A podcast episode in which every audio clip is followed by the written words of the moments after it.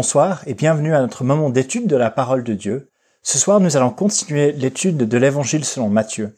Si vous vous souvenez, la semaine passée, nous avons regardé dans Matthieu chapitre 23 euh, comment Jésus a critiqué les autorités religieuses de son temps en s'en prenant aux scribes et aux pharisiens. Et Jésus a passé un chapitre entier à critiquer les scribes et les pharisiens pour leur péché, pour leur hypocrisie et pour euh, le, péché intérieur qu'ils avaient tout en soignant les apparences. Et il avait terminé avec une parole donc de condamnation sur les scribes et les pharisiens et cette génération. Ce soir, donc dans Matthieu 23, les versets 32 jusqu'au chapitre 24, le verset 44, nous allons voir ce qui est en fait en quelque sorte une continuation de ce que Jésus a commencé dans son discours concernant les scribes et les pharisiens, où il a condamné les autorités religieuses. Et ce qu'il va faire maintenant, c'est avoir un discours de condamnation, non seulement sur les scribes et les pharisiens, mais sur le temple, Jérusalem et tout le système religieux juif du premier siècle qui avait rejeté le Messie. Et donc nous allons lire le, passage de Matthieu chapitre 23, le verset 32, jusqu'au chapitre 24, le verset 24. Et juste avant de le lire, quelques éléments qui sont importants à savoir. Le premier, c'est que nous allons regarder euh, ce soir l'un des passages qui est les plus difficiles à comprendre et aussi un des passages les plus controversés de tout le Nouveau Testament. Et il faut savoir qu'on ne va pas tout, pouvoir tout voir, euh, toutes les questions, tous les détails de ce chapitre. Mais nous allons regarder en, trois parties différentes sur ce chapitre 24, euh, différentes questions sur l'interprétation, la compréhension et aussi l'application de ce discours de Jésus.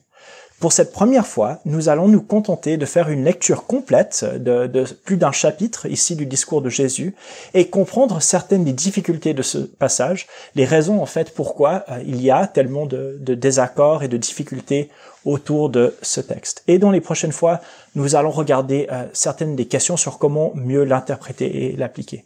Il faut savoir que c'est un chapitre et une partie très longue, mais je crois qu'il y a un besoin vraiment de lire l'intégralité de ce chapitre, de, de ces discours, pour voir vraiment comment il y a une seule pensée, un seul message dans ce discours de Jésus. Et plutôt que juste de piquer quelques versets par-ci et par-là, dans ce chapitre, nous allons vraiment voir l'élément continu ici. Et en fait, euh, si on, voulait être plus cohérent, même le chapitre 25, c'est une continuation de ce, discours. Mais nous allons nous contenter de la fin du chapitre 23 euh, jusqu'au chapitre 24, le verset 44. Donc, lisons le texte. Nous commençons au chapitre 23, le verset 37. Jésus s'écrie, Jérusalem, Jérusalem, qui tue les prophètes et qui lapide ceux qui te sont envoyés. Combien de fois ai-je voulu rassemblez tes enfants, comme une poule rassemble ses poussins sous ses ailes, et vous ne l'avez pas voulu. Voici votre maison vous est laissée déserte. Car je vous le dis, vous ne me verrez plus désormais, jusqu'à ce que vous disiez, Béni soit celui qui vient, au nom du Seigneur. Comme Jésus s'en allait, au sortir du temple, ses disciples s'approchèrent pour lui en faire remarquer les constructions.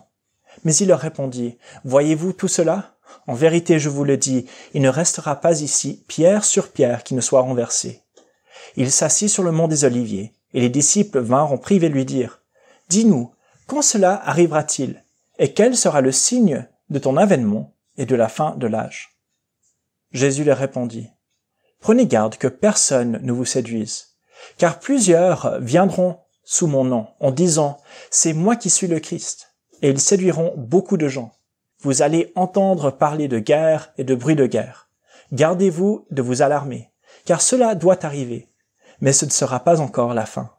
Une nation s'élèvera contre une nation, et un royaume contre un royaume, et il y aura par endroits des famines et des tremblements de terre.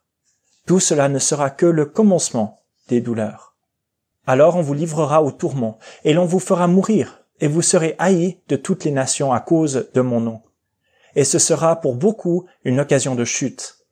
Ils se trahiront, se haïront les uns les autres. Plusieurs faux prophètes s'élèveront et séduiront beaucoup de gens. Et en raison des progrès de l'iniquité, l'amour du plus grand nombre se refroidira. Mais celui qui persévérera jusqu'à la fin sera sauvé. Cette bonne nouvelle du royaume sera prêchée dans le monde entier pour servir de témoignage à toutes les nations. Alors viendra la fin. C'est pourquoi lorsque vous verrez l'abomination de la désolation dont a parlé le prophète Daniel, établie dans le lieu saint, que le lecteur fasse attention. Alors que ceux qui seront en Judée fuient dans les montagnes, que celui qui sera sur la terrasse ne descende pas pour prendre ce qui est dans sa maison. Et celui qui sera dans les champs ne s'en retourne pas pour prendre son vêtement. Malheur aux femmes qui seront enceintes et à celles qui allaiteront en séjour. Priez pour que votre fuite n'arrive pas en hiver, ni un jour de sabbat, car alors il y aura une grande tribulation, telle qu'il n'y en a pas eu depuis le commencement du monde jusqu'à maintenant, et qu'il n'y en aura jamais plus. Et si ces jours n'étaient abrégés, personne ne serait sauvé. Mais à cause des élus, ces jours seront abrégés. Si quelqu'un vous dit alors, le Christ est ici, ou il est là, ne le croyez pas, car il s'élèvera des faux Christ et des faux prophètes. Ils opéreront des grands signes et des prodiges, au point de séduire si possible même les élus. Je vous l'ai prédit. Si donc on vous dit, Voici, il est dans le désert, n'y allez pas. Voici, il est dans les chambres, ne le croyez pas. En effet, comme l'éclair part de l'Orient et brille jusqu'en Occident, ainsi sera l'avènement du Fils de l'homme. Où que soit le cadavre, là s'assembleront les aigles. Aussitôt après ces jours de tribulation, le soleil s'obscurcira, la lune ne donnera plus sa clarté, les étoiles tomberont du ciel, et les puissances des cieux seront ébranlées. Alors le signe du Fils de l'homme paraîtra dans le ciel. Toutes les tribus de la terre se lamenteront, et elles verront le Fils de l'homme venir sur les nuées du ciel, avec beaucoup de puissance et de gloire. Il enverra ses anges avec trompettes retentissantes, et ils rassembleront les élus des quatre vents, depuis une extrémité des cieux jusqu'à l'autre. Recevez l'enseignement de la parabole du figuier. Dès que ses branches deviennent tendres et que les feuilles poussent, vous savez que l'été est proche. De même, vous aussi, quand vous verrez tout cela, sachez que le Fils de l'homme est proche, à la porte. En vérité, je vous le dis, cette génération ne passera point que tout cela n'arrive. Le ciel et la terre passeront, mais mes paroles ne passeront point. Pour ce qui est du jour et de l'heure, personne ne les connaît, ni les anges des cieux, ni le Fils, mais le Père seul. Comme au jour de Noé, ainsi en sera-t-il de l'avènement du Fils de l'homme. Car dans les jours qui précédèrent le déluge, les hommes mangeaient et buvaient, se mariaient et mariaient leurs enfants, jusqu'au jour où Noé entra dans l'arche. Et ils ne se doutèrent de rien, jusqu'à ce que le déluge vienne et les emporte tous. Il en sera de même à l'avènement du Fils de l'homme.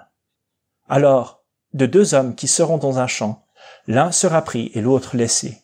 De deux femmes qui moudront à la meule, l'une sera prise et l'autre laissée. Veillez donc, puisque vous ne savez pas quel jour votre Seigneur viendra. Sachez-le bien, si le maître de la maison savait à quelle veille de la nuit le voleur doit venir, il veillerait et ne laisserait pas percer sa maison. C'est pourquoi vous aussi, tenez-vous prêts, car le Fils de l'homme viendra à l'heure où vous n'y penserez pas. Ce discours de Jésus est très important, à tel point qu'il est rapporté dans son intégralité dans Matthieu, comme nous avons vu au chapitre 24, mais aussi dans Marc au chapitre 13 et dans Luc au chapitre 21.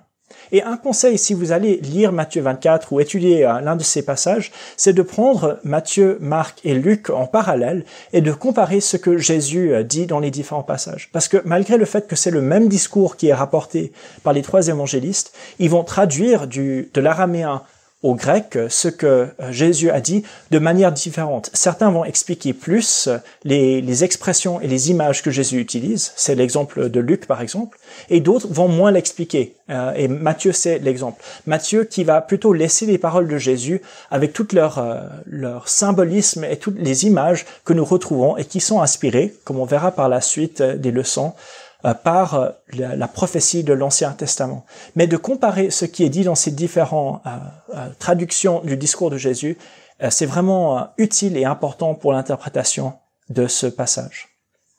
Mais une des choses que nous voyons, le fait que Matthieu, Marc et Luc, tous les trois rapportent ce discours, montre que ce passage mérite que nous lui accordions de l'importance. Parfois, on est tenté de dire bon, un passage difficile, on passe à autre chose parce que euh, voilà, c'est pas si important. Mais ici, nous voyons que c'est vraiment un des discours centraux de l'enseignement de Jésus. Le sermon sur la montagne, c'est seulement Matthieu et Luc qui le racontent. Mais ce discours, Matthieu, Marc et Luc. Et donc, c'est vraiment quelque chose d'essentiel. Il faut savoir donc, lorsqu'on lit ce passage, on peut se poser, on doit se poser la question, mais de quoi Jésus parle-t-il? Et dans l'histoire, il y a traditionnellement cinq interprétations différentes de ce passage. Euh, une de ces explications, c'est que Jésus ici est en train de prophétiser la destruction de Jérusalem qui aura lieu une quarantaine d'années plus tard, en l'an 70 après Jésus-Christ. En effet, il y a eu une révolte de la part des Juifs contre les Romains pour essayer de les chasser du pays. Et après une longue guerre entre les Juifs et les Romains, les Romains vont remporter la victoire, envahir la ville de Jérusalem, détruire et incendier le temple et exiler un très grand nombre de Juifs. Et donc, une division de ce passage, c'est que Jésus est en, train de parler de la destruction de Jérusalem du début à la fin. Une autre interprétation, c'est que Jésus parle au chapitre 24 de la fin du monde, que le discours de Jésus décrit comment on peut se préparer à son retour des cieux, à la fin du monde, à la fin euh, du temps, lors du retour de Jésus. Et donc tout ce que nous voyons dans Matthieu chapitre 24 nous sert à nous préparer ou à identifier la venue de Jésus. Euh, il faut savoir que même si euh, peut-être d'une manière structurée, on va pas voir cela enseigné très souvent, presque chaque verset du chapitre 24 est appliqué à un moment ou un autre au retour de Jésus par les, chrétiens, les enseignants que nous allons euh, côtoyer ou lire ou entendre aujourd'hui. Et donc cette vision que Matthieu 24 s'applique dans son intégralité à la fin du monde euh, se retrouve assez souvent dans la pratique. Une troisième vision, c'est que Jésus parle des deux sujets. Donc, tantôt il parle de la destruction de Jérusalem, tantôt il parle de la fin du monde, et même parfois il parle des deux sujets, et c'est au lecteur avisé de savoir quand un verset décrit plutôt la fin du monde ou plutôt la fin de Jérusalem et du temple. C'est peut-être euh, l'explication la plus commune, la plus fréquente qu'on trouvera aujourd'hui. Une troisième vision euh, dit que c'est les évangélistes eux-mêmes qui ont combiné plusieurs, donc deux ou plus de discours de Jésus sur différentes fins. Donc que Jésus avait à l'origine un discours sur la fin de Jérusalem, un autre discours sur la fin du monde, mais comme euh, on trouve à d'autres endroits, euh, ces discours ont été mis ensemble, voire même mélangés par les évangélistes. Et puis une cinquième vue qui n'est pas prêchée dans les églises et parmi les, croyants, mais qu'on retrouve très souvent chez les non-croyants, c'est une vision qui dit que Jésus pensait que son retour euh, du ciel et puis la fin du temple, la destruction du temple, serait simultanée. C'est-à-dire que la fin du temple en l'an 70 marquerait la fin du monde et son retour. Et qu'en fait, Jésus, c'est pour ça que nous avons ces deux événements apparents qui sont censés se passer en même temps. Mais qu'en réalité, donc, que Jésus, en disant cela, s'est trompé. Et cette interprétation, comme j'ai dit, n'est pas chrétienne, mais elle est très souvent utilisée pour attaquer Jésus et pour attaquer aussi la fiabilité des évangiles du Nouveau Testament et de la Bible. Parce que la logique dit, bon, si Jésus a dit qu'il allait revenir lorsque le temple serait détruit, et ça s'est pas produit, ça montre qu'il n'est pas un témoin fiable. Bon, nous allons nous concentrer sur les deux, voire trois premières hypothèses, c'est-à-dire que soit Jésus parle de l'an 70, la destruction de Jérusalem, soit qu'il parle du retour, euh, de son retour à la fin du monde, soit peut-être les deux. Si on regarde d'abord quels sont les indices dans le texte qui semblent nous montrer donc que Jésus parle de la destruction de Jérusalem? Euh, d'abord, si on regarde donc au chapitre 24, les versets 1 à 3, nous allons voir euh, la déclaration de Jésus au sujet du temple et puis la question que les disciples lui posent. Euh, si on regarde au verset 1, les disciples font remarquer à Jésus la beauté du temple. Et Jésus répond au verset 2, Voyez-vous tout cela? En vérité, je vous le dis, il ne restera pas ici pierre sur pierre qui ne soit renversé. Et donc, il y a cette parole de Jésus qui concerne clairement ici le temple et sa destruction. Et puis, il y a la question ensuite qui vient de la part des disciples au verset 3 qui dit, Dis-nous quand cela arrivera-t-il? Et quel sera le signe de ton avènement et de la fin de l'âge? Et donc, cette question des disciples qui disent, Bon, tu as dit, tu as fait cette déclaration qu'il y aura plus pierre sur pierre, quand cela arrivera-t-il? Et donc, la suite serait donc l'explication. Et c'est aussi important dans cette idée de prendre note du lieu qui est mentionné. On se trouve au mont des Oliviers. Et vous allez voir dans l'image qui est ici, mais si on se trouvait sur le mont des Oliviers, on est face au mont du Temple, au mont Sion, et on a une vue sur la ville de Jérusalem, la vieille ville, mais aussi l'esplanade du Temple et tout le complexe religieux autour du Temple qui était là. Et quand Jésus raconte euh, toute cette prophétie et tout ce, discours euh, sur la suite, c'est tout, le monde est en train de regarder le temple. Donc vraiment le contexte euh, géographique et du regard où nous sommes aussi indique que c'est le temple et Jérusalem qui sont en vue par Jésus. Si nous continuons en regardant les versets suivants, une des choses que nous allons constater en lisant le chapitre 24 jusqu'au verset 24, c'est que tout le discours de Jésus s'adresse vraiment aux disciples et les concerne directement. Et ceci, de nouveau, c'est en faveur de l'idée que c'est quelque chose qui va se passer dans cette génération, euh, euh, avant et pendant l'an 70 après Jésus-Christ.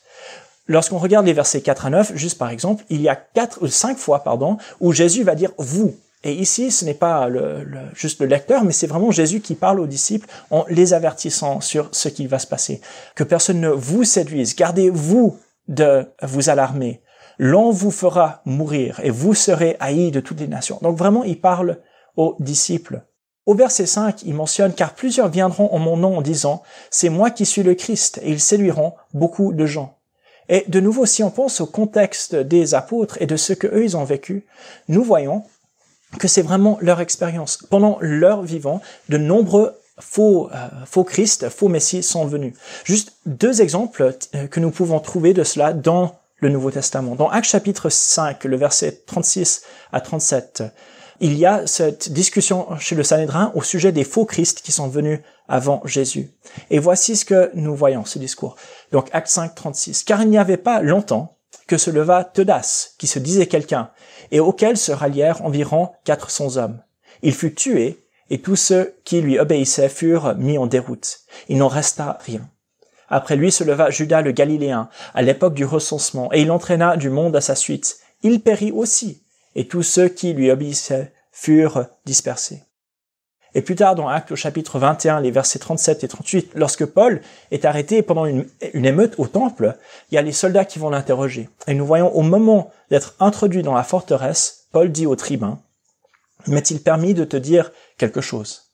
Il répondit, Tu sais le grec, tu n'es donc pas l'Égyptien, qui a dernièrement suscité une révolte et emmené dans le désert 4000 sicaires et ce, cet Égyptien, c'était un, faux prophète qui a tenté de commencer une révolution. Et une des choses que nous voyons, c'est sans cesse euh, à l'époque euh, des apôtres et de l'Église vraiment des, premières décennies, c'est que sans cesse il y avait ces mouvements messianiques, ces mouvements révolutionnaires qui, qui pouvaient attirer les chrétiens à la suite en disant voici le vrai Messie.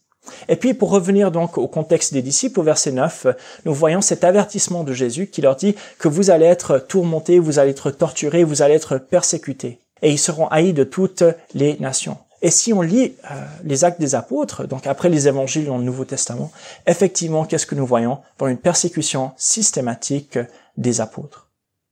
Une autre chose qui nous fait penser que Jésus est en train vraiment de parler de la destruction de Jérusalem, c'est que si on regarde au verset 15 à 20, les instructions de Jésus qu'il donne aux disciples pour que faire lorsque ce moment va arriver, euh, ça semble vraiment décrire une situation de guerre physique et pas une situation de fin du monde.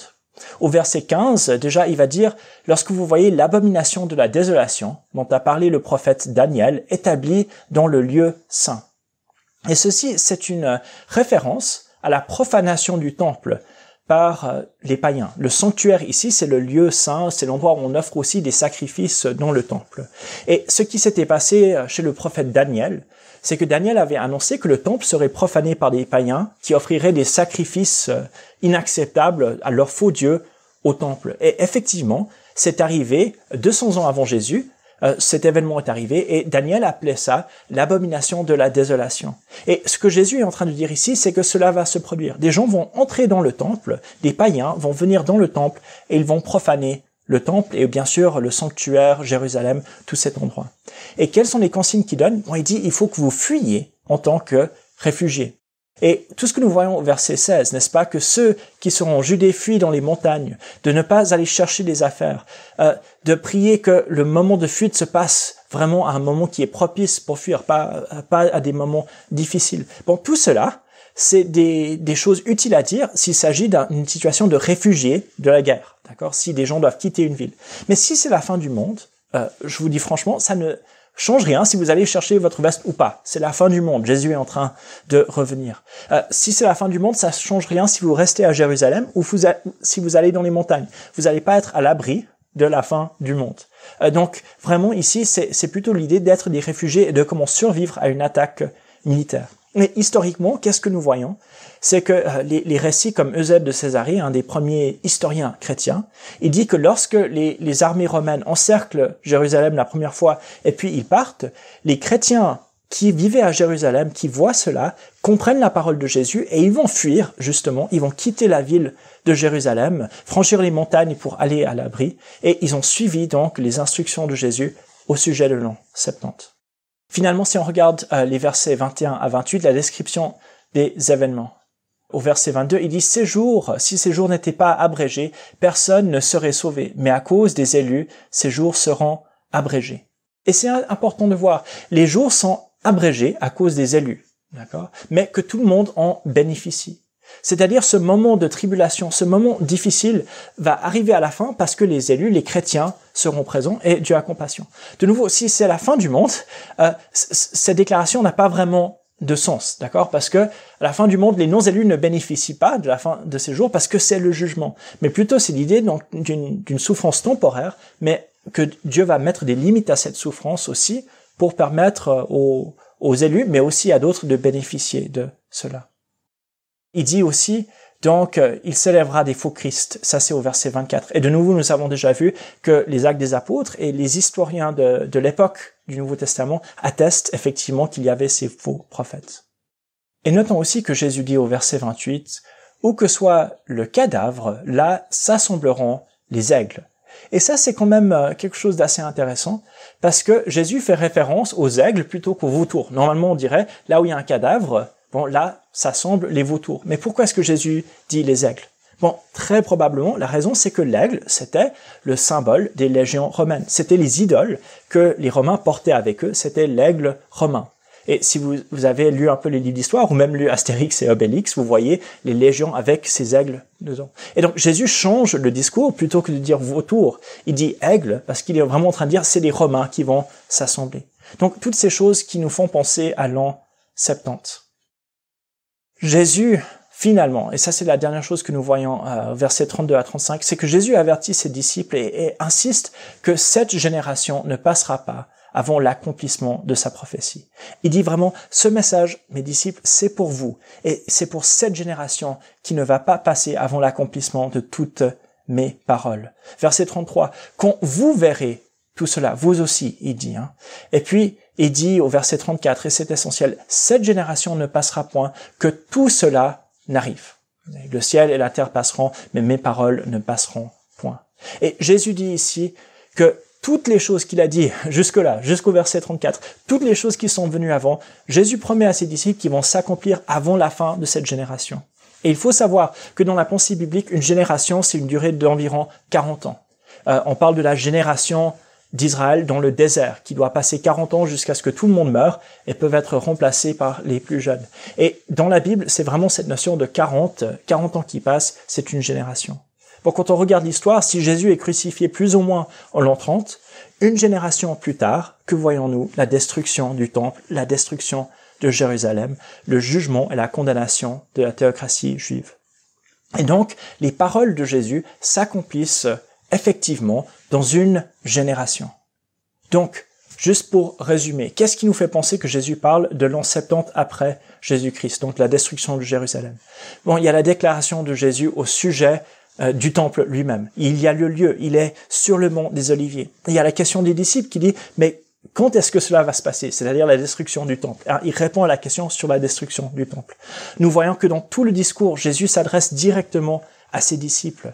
Nous voyons qu'il parle de persécution par des juifs contre les apôtres et des chrétiens d'origine juive. Ça, c'est au verset 9, les versets suivants nous voyons que Jésus parle de la venue de faux messies, qui est vraiment un, phénomène important du premier siècle jusqu'en l'an 70. Euh, Jésus parle de l'abomination de la désolation, donc la profanation du temple à Jérusalem, qui a eu lieu, et c'est rapporté par les historiens même non chrétiens, qui a eu lieu au temple lorsque celui-ci a été détruit. Jésus parle de la possibilité de fuir aux montagnes pour échapper à cette chose. On n'échappe pas à la fin du monde.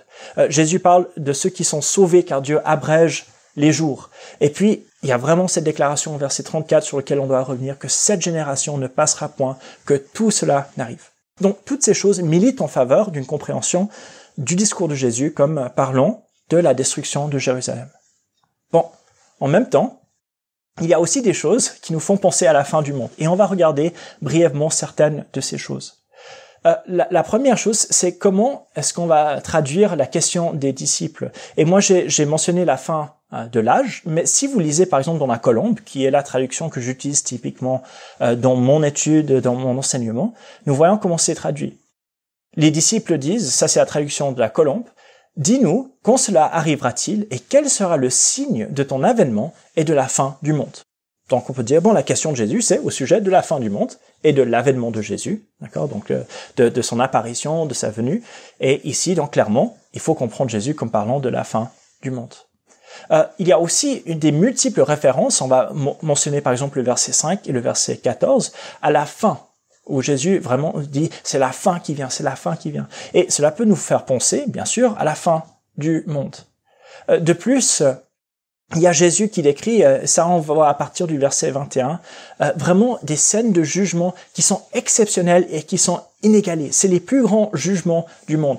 On revoit le verset 21, car alors il y aura une grande tribulation telle qu'il n'y en a pas eu depuis le commencement du monde jusqu'à maintenant et qu'il n'y en aura jamais plus et on dira, bon, voilà, ça c'est quelque chose de vraiment définitif qui s'applique à la fin du monde. au verset 27 et, suivant, nous voyons qu'il y a la mention de l'avènement du Fils de l'homme, euh, un, un, rappel donc de la question des disciples au verset 3, et aussi des événements cataclysmiques et globaux qui auront lieu à la venue de Jésus. Euh, au verset 29, il dit, le soleil s'obscurcira, la lune ne donnera plus sa clarté, les étoiles tomberont du ciel et les puissances des cieux seront ébranlées. On dit, bon, c'est le monde qui tombe en miettes. Et puis, ah, je vais pas tout vous relire parce qu'on l'a lu avant, mais les versets 30 et suivants, nous voyons que le Fils de l'homme va paraître et que tout le monde sur la planète entière le verront. Et il viendra sur les nuées, donc sur les nuages, avec beaucoup de puissance et de gloire. Et nous avons les anges qui vont aux quatre coins du monde avec des trompettes et qui rassemblent tout le monde. Et c'est vraiment une vision cosmique et globale de ce jugement. Et on pense tout naturellement, donc, à la fin du monde, où tout le monde est rassemblé devant Christ qui vient dans sa gloire, où tout œil le voit, et il y a ce moment de jugement. Et donc, naturellement, on va penser, en lisant cela, que Jésus parle de son retour. Et on peut mentionner aussi qu'il y a une certaine incertitude de Jésus quant à l'heure et la description de la venue du Fils de l'homme. Euh, ce que je veux dire par cela, c'est si on regarde au verset 36 et puis au verset 42 à 44, nous voyons que Jésus dit au verset 36, donc personne ne connaît le jour et de l'heure de sa venue, ni les anges, ni le Fils, mais le Père seul. Et cela nous fait penser au retour de Christ, quand effectivement personne ne sait quand sera lieu. Ça peut venir à cet instant même. Et puis, au verset 44, il dit, tenez-vous prêts, car le Fils de l'homme viendra au l'heure où vous n'y pensez pas. Et cet avertissement d'être prêt, de, parce que le Fils de l'homme viendra, on, ne sait pas quand c'est. Bon, cela s'applique euh, dans, notre pensée au retour de Christ. Donc voilà des choses qui, qui militent en faveur de la fin du monde. La description de la venue ou de l'avènement du Fils de l'homme, de Jésus, et de la fin du monde au verset 3 dans certaines, même la plupart des traductions. Euh, cette mention répétée de la fin dans tout le discours. Euh, Jésus qui parle d'une tribulation qui dépasse toutes celles qui sont venues et toutes celles qui viendront jamais. Euh, nous avons les luminaires des cieux qui sont ébranlés, le Fils de l'homme qui vient sur la nuée, des anges qui rassemblent les élus. tout homme, tout œil verra le Fils de l'homme, on le verra partout. Et puis aussi cette question qui dit donc on ne saura pas qu'on sait, tandis que avant, quand Jésus dit avant la fin de cette génération, on, on a plutôt l'impression inverse, n'est-ce pas, qu'on sait qu'on ça aura lieu. Donc toutes ces choses nous font penser que Jésus parle de la fin du monde. Et donc pour résumer, il y a vraiment ces deux possibilités, et je vais juste afficher euh, tous les exemples, et nous voyons vraiment ces deux arguments qui, qui s'affrontent, et il faut les prendre au sérieux. Euh, nous voyons qu'on ne peut pas juste prendre une position par rapport à l'autre à la légère. On ne peut pas non plus juste rejeter une position en disant bon ça c'est ignorer la parole de Dieu, c'est ignorer Jésus. Effectivement, il y a vraiment des questions importantes à peser et à se poser en regardant et en essayant de comprendre ce passage. Qu'est-ce que cela veut dire pour nous Bon, dans quelques éléments? Premièrement, euh, il y a un appel ici à l'humilité et à la compréhension de, nos frères et sœurs et de ceux qui ont la foi. Euh, si des gens ne sont pas d'accord sur le sens de Matthieu 24, ce n'est vraiment pas forcément parce qu'ils sont contre l'évangile. Je crois que c'est naturel et il faut s'attendre à ce que les, chrétiens bien intentionnés et sérieux dans leur foi ne soient pas tous d'accord sur le sens de Matthieu chapitre 24. Euh, j'ai une idée de ce que Jésus veut dire ici et je suis assez convaincu de ce que je pense. Mais en même temps, je veux reconnaître qu'il y a des difficultés à interpréter ce passage. Et cela n'est pas juste devant Dieu de juste dire, bon, ceux qui sont pas d'accord avec moi, c'est parce qu'il y a un problème dans leur foi. Je crois que vraiment, euh, nous voyons que la raison qu'il y a des désaccords, c'est que il s'agit ici un de ces textes, un de ces passages difficiles à comprendre dans les Écritures, qui existent. Et nous prenons cela au sérieux. En même temps, j'aimerais terminer en disant que, euh, en lisant ce passage, il y a des choses que nous pouvons tous confesser, qu'elles soient l'interprétation euh, juste et sur laquelle nous tombons en lisant ce, passage. La première chose, c'est que nous confessons, en tant que chrétiens et, et disciples de Christ, que Jésus va effectivement revenir. Que Matthieu 24 parle de cet événement spécifique ou d'un autre, nous disons tous que Jésus va vraiment venir un jour. Et nous voyons ça dans de nombreux passages. Acte chapitre 1, verset 1. Acte chapitre 3, les versets 19 à 20. 1 Thessaloniciens 4, versets 16 et 17. 2 Thessaloniciens euh, chapitre 2, les versets 1 et suivants. Et, et bien d'autres passages. Jésus va revenir à la fin du monde. Euh, les, les morts ressusciteront les uns pour la vie éternelle, les autres pour le jugement. Et ça, nous le confessons. Si nous sommes chrétiens, nous vivons non pas dans l'attente juste de la mort et d'aller au ciel, mais dans l'attente du retour de Christ vers ce monde, dans l'attente de la résurrection et du jugement dernier. Et cela, nous le confessons tous. Et donc, n'oublions pas cela alors que nous progressons dans ce chapitre. Une autre chose que nous confessons, c'est que Jésus ne s'est pas trompé. Jésus n'a pas dit, ici qu'il allait revenir d'ici l'an 70 pour s'être planté. Le Matthieu chapitre 24, et c'est important de, de, comprendre cela, n'est pas une preuve que Jésus a eu tort.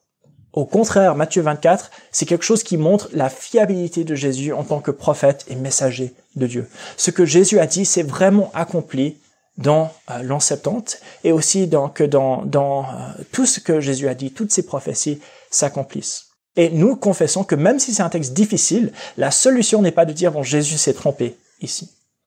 Une troisième chose, c'est que, comme nous l'avons vu à plusieurs reprises dans ce chapitre, comme les, les, disciples, nous ne devons pas craindre dans ce monde. Nous ne vivons pas dans la peur de ce qui va nous arriver, que ce soit la persécution, les désastres naturels, les guerres, les rumeurs de guerre. Toutes ces choses peuvent nous faire craindre. Mais ce que Jésus a dit aux disciples nous parle aussi et est vrai pour nous. Nous ne devons pas craindre dans le monde parce que Christ règne et il est souverain. Et cela, nous voulons le confesser et nous voulons tenir ferme à cette conviction. Et finalement, la quatrième chose que nous pouvons tous retirer de ce passage, c'est que nous devons tous nous tenir prêts et veiller. Nous vivons chaque jour dans l'attente de l'intervention de Christ dans ce monde. Que ce soit pour un jugement temporaire et temporel, comme il a fait pour Jérusalem en l'an 70, ou que ce soit pour le jugement dernier. Nous vivons et nous veillons car nous ne savons pas le jour et l'heure. Et même si nous ne vivons pas pour voir un jugement spectaculaire de Dieu dans ce monde, même si nous allons décéder avant le retour de Christ, vous savez, nous devons nous tenir prêts et veiller parce que nous ne savons pas quel sera notre dernier jour sur Terre. Nous ne savons pas si dans un an nous serons toujours là, ou si dans un mois, ou dans une semaine, ou dans un jour. Euh, Dieu le sait, mais nous ne le savons pas. Et donc vivons chaque jour dans l'attente et veillons sur notre manière de vivre.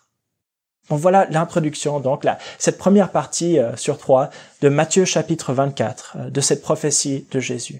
Et donc j'espère que cela c'était euh, un, un, que, que cela c'était un peu un amuse-bouche, cela va vous, vous donner envie de continuer l'étude de ce chapitre, et je vous encourage de le relire et d'y réfléchir par vous-même la semaine qui vient. Mais que Dieu vous bénisse et vous garde.